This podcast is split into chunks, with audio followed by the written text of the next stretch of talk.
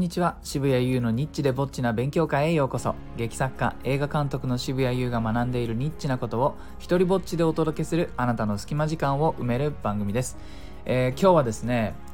あれもこれもハラスメントな世界に覚える違和感というお話をしようかなと思います。まあそもそもなんでね、えーこんなちょっと僕らしくないトピックに食いついたかと言いますとちょっと別のね話をしようと思っていてあの先月だったかな？もうもうちょっと時間経っちゃったかな、まあ、舞台が終わってその後俳優さんたちと会ったりする機会があってね。で彼らがちょっと聞いたんですよね。あの渋谷さんなんで稽古場でねあの怒らないのかと。あの劇場に入ってねちょっと厳しいこと言い始めるからあの稽古場でもうちょっと怒ってくれよみたいなことを言われてちょっと気になってね考えたんですよね。なんでそういえばそうなのかな？みたいなことをね。えーでまあいろいろとその理由を整理してその話をしようと思っている途中で調べたのがまあでも最近そのやれあれもこれもハラスメントだしなそういうとこ少し自分気にしてんのかなってことをこうまあ話す材料としてどんなハラスメントがあるんだろうと思ってまあ調べたわけですよね。えーそしたらですねめちゃくちゃあったなんかあの印象としてこうなんか毎年ちょっとずつ新しいハラスメントのね単語聞くなとかなんとなく全体的に増えてんなみたいな印象はあったんですねそしたらこうもうもはやねネットで調べるとハラスメント種類とかって入力するだけでハラスメント大全なんていうページが出てきてえー、っとですね私が見つけた中では40個ありますなんていうページがありましたでこう 40? これ覚えられる人いるのかと。そしてこれを守全部守るみたいな世界になってんの？みたいなね、えーなのでちょっとその中からねあの話の内容は私がなぜ稽古場で怒らないかという話ではなくこの増え続けるハラスメントの中でこれもリストの中に入っていいのみたいなものをねちょっとピックアップして突っ込んでいこうかななんて思っております。まあ、まずですね、このパワハラ、モラハラ、セクハラ、この辺りは、あのーまあ、なんていうんですか、定着したというか、それなりに歴史をね、えー歴史がある市民権を得たハラスメントかなと思います。ここら辺は説明しないでもね、なんとなくわかると思うんですけれども、まあ、僕がね、たまに思うのは、パワハラとモラハラの境界線って曖昧じゃねえなんて思うんですけど、まあ、それはそれとして、えーちょっとね、知らなかったのいくつかあるんですけども、ジタハラ。っていうのがあるそうです。知ってます？なんだろうなと。もう文字だけ見ると、ん？じジタバタしてる人に対して起こることかなとか思わなかったですけども。ね、時短ハラスメントですね。えー仕事量は、このちょっとあのサイトのハラスメント大全というページから読みますけれども、仕事量は変わらないのに残業せずに早く帰れと言われ、えーこうね、終わった後自宅とかカフェで残業代の出ない残業をすることになるようなことをこう自他ハラと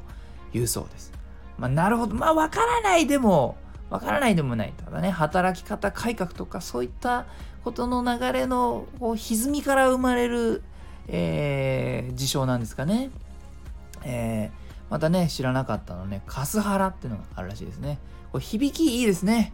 なんだろう、カスが行うハラスメントかなみたいなね。ちょっと、字面だけで言ったら、ちょっと面白い。カスハラだな。えー違いました。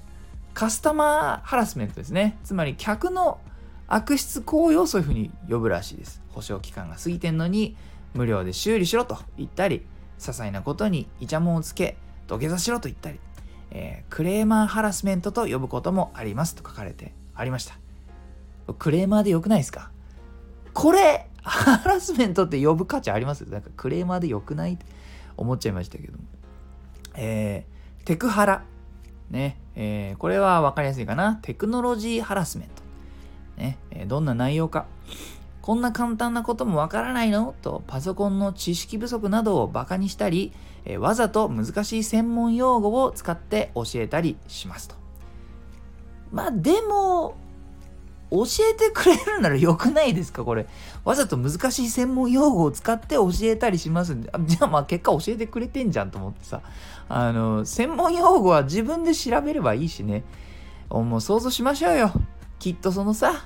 テクハラしている人も、そんなに自分の頑張って仕入れた知識をね、引けらかすタイミングもないんでしょうよ。ね、だから見せびらかしたくなっちゃうっていうさ、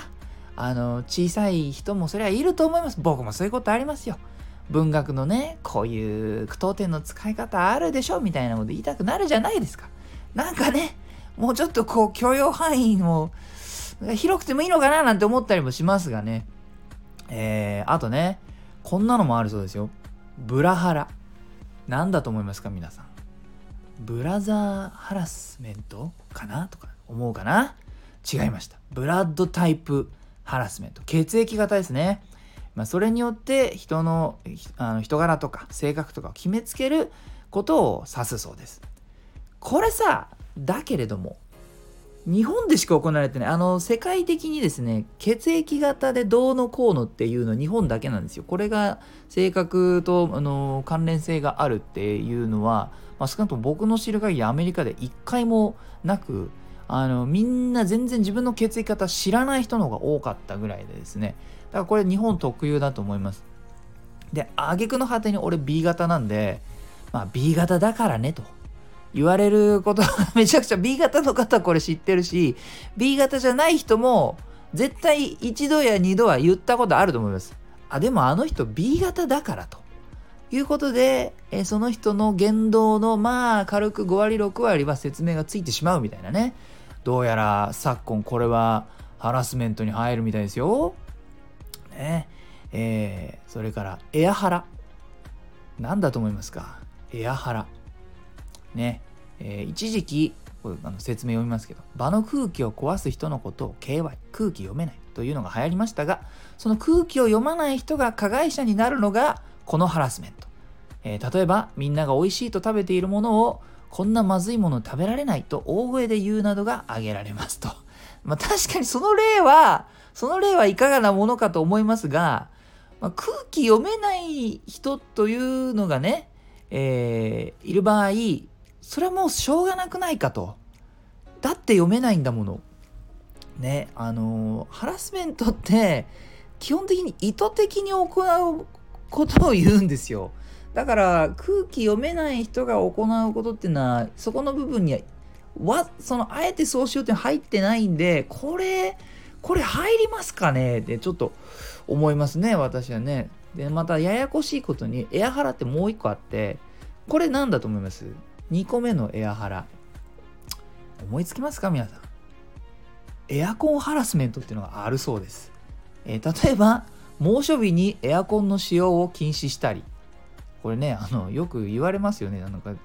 いまだに学校でねエアコンが入ってない学校が毎年夏になると話題になりますけれども。これあの使用禁止したり学校は禁止してないというか導入してないからハラスメント入んないかもしれないですけどもあと逆にね寒がっている人がいるのにもかかわらず無視して設定温度を上げたりすることがこれに当たりますと。ただどうですかね皆さんこれ体感温度って結構人それぞれであの正解がなもう10人いたら正解なくないですか？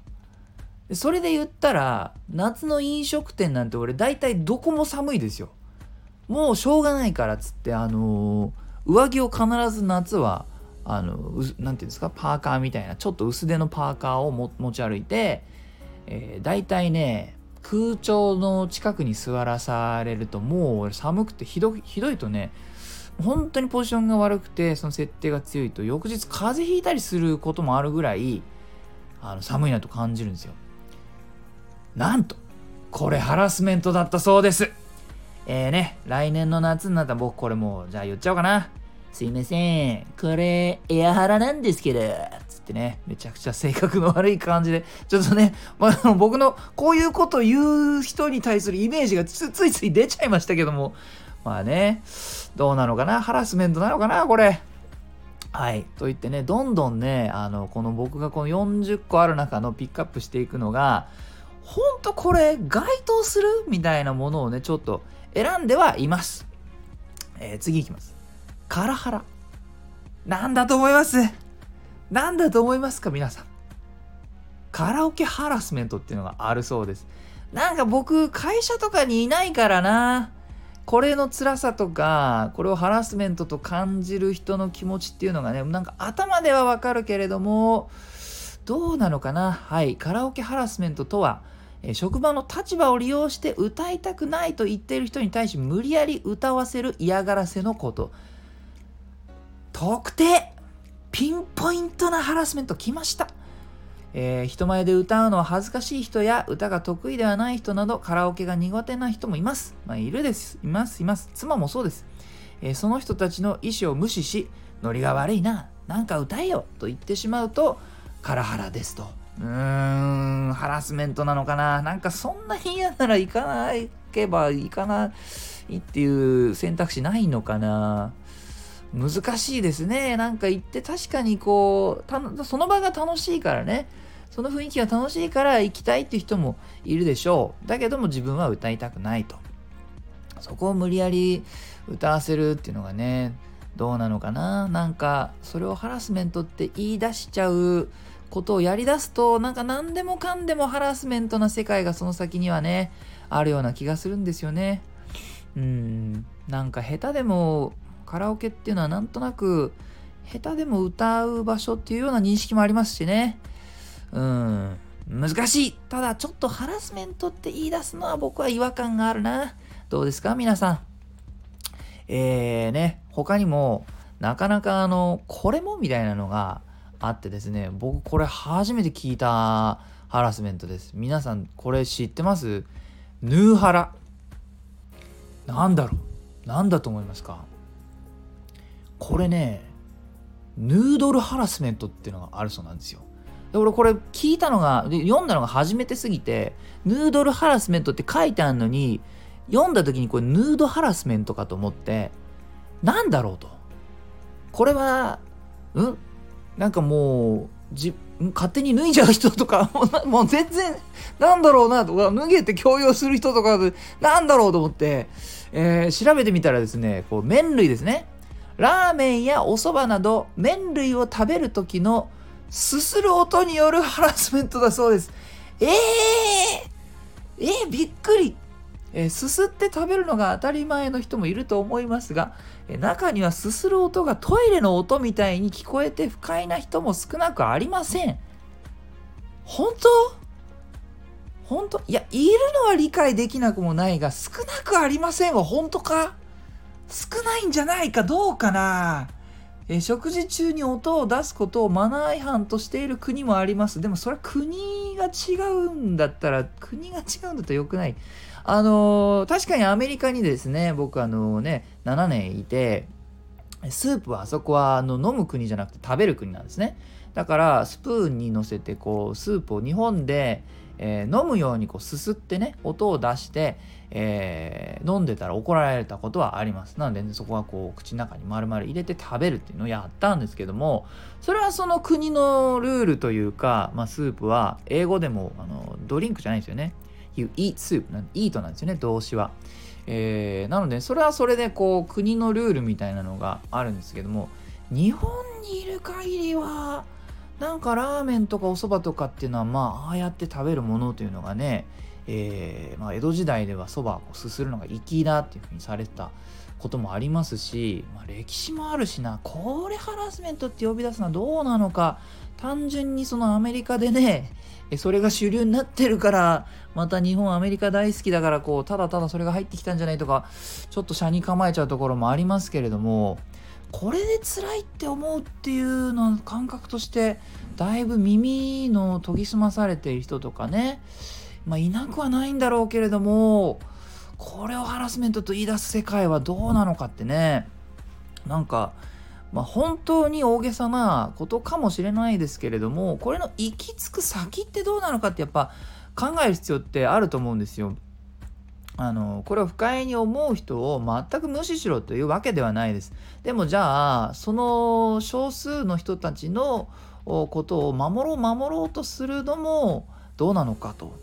ね、だってじゃあこの先にねあなたの足音が不快ですって言われる世界があるような気がするんですよね。歩き方変えてくださいとかうーん何でもねハラスメントって言った人の方が強いっていう風潮がね、えー、あるじゃないですか。まあ、その証拠にですね見つけた中でどうかなと思ったのも、まあ、スメハラスメルハラスメントですね、えー、大衆口臭強すぎる、えー、香水やあそういったものの匂いによって他人を不快にさせる行為が、まあ、スメルハラスメントですと。うん、まあ、出したくて出してる匂い、まあ、ちょっとね香水に関してはあれですけれども体臭とかね、まあ、自分で傷つきにくいものですし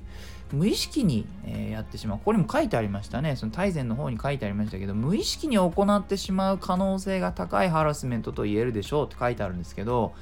これね皆さん立ち返ってほしいんですがハラスメントっていう単語自体カタカナになっちゃってるからみんな元の意味をね思い出しましょう。英語でこれは嫌がらせという意味なんですよ。